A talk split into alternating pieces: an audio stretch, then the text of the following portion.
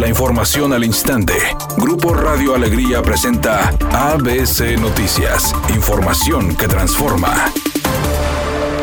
A pesar de no tener síntomas, el gobernador Jaime Rodríguez Calderón se realiza la prueba de PCR COVID este día, tras haber convivido con el presidente Andrés Manuel López Obrador, quien anunció ser portador del virus, informó el secretario de Salud en el Estado, Manuel de la O. Por otra parte, después de que el presidente Andrés Manuel López Obrador confirmara haber dado positivo al COVID, la coordinadora del Programa Sociales de Bienestar en Nuevo León, Blanca Judith Díaz Delgado, anunció que se mantendrá aislada en su domicilio. Como se sabe, el presidente Andrés Manuel López Obrador estuvo de visita en Nuevo León el pasado viernes y sábado donde mantuvo reuniones con el gobernador Jaime Rodríguez Calderón, Alfonso Romo, el secretario de Relaciones Exteriores Marcelo Ebrard y con Clara Luz Flores confinado en su residencia de Palacio Nacional. Debido a que se contagió de coronavirus, el presidente López Obrador se dio tiempo esta mañana para dialogar a distancia con el presidente de la Federación Rusa, Vladimir Putin. Acordaron que México recibirá en los próximos dos meses 24 millones de vacunas rusas contra el COVID-19. A través de sus redes sociales, López Obrador dijo que, en la conversación, Vladimir Putin se mostró genuinamente afectuoso. Por ello, agradeció su disposición de enviarnos vacunas para combatir el coronavirus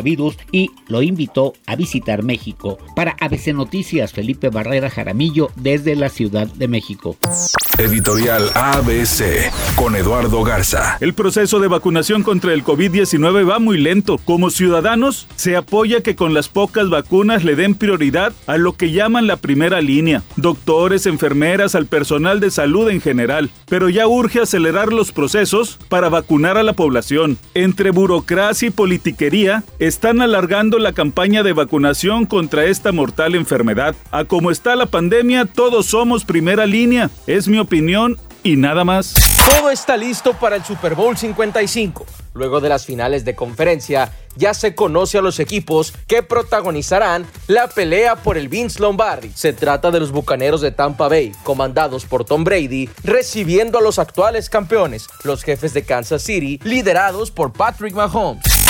Vialidad lenta en algunos puntos del área metropolitana a esta hora de la tarde. Uno de estos puntos se encuentra sobre la avenida Gonzalitos desde la Diana hasta la avenida Ruiz Cortines, donde los vehículos circulan a 20 kilómetros por hora. Tenga paciencia. Otro punto que presenta tráfico es la avenida Morones Prieto desde el túnel de la Loma Larga hasta la avenida Azteca en el municipio de Guadalupe. Choque por alcance en la avenida Churubusco está provocando largas filas. Recuerde siempre utilizar el cinturón de seguridad y respetar los señalamientos viales.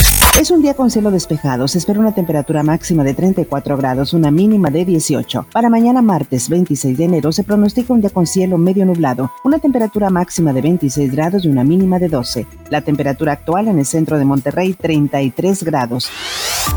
ABC Noticias, información que transforma.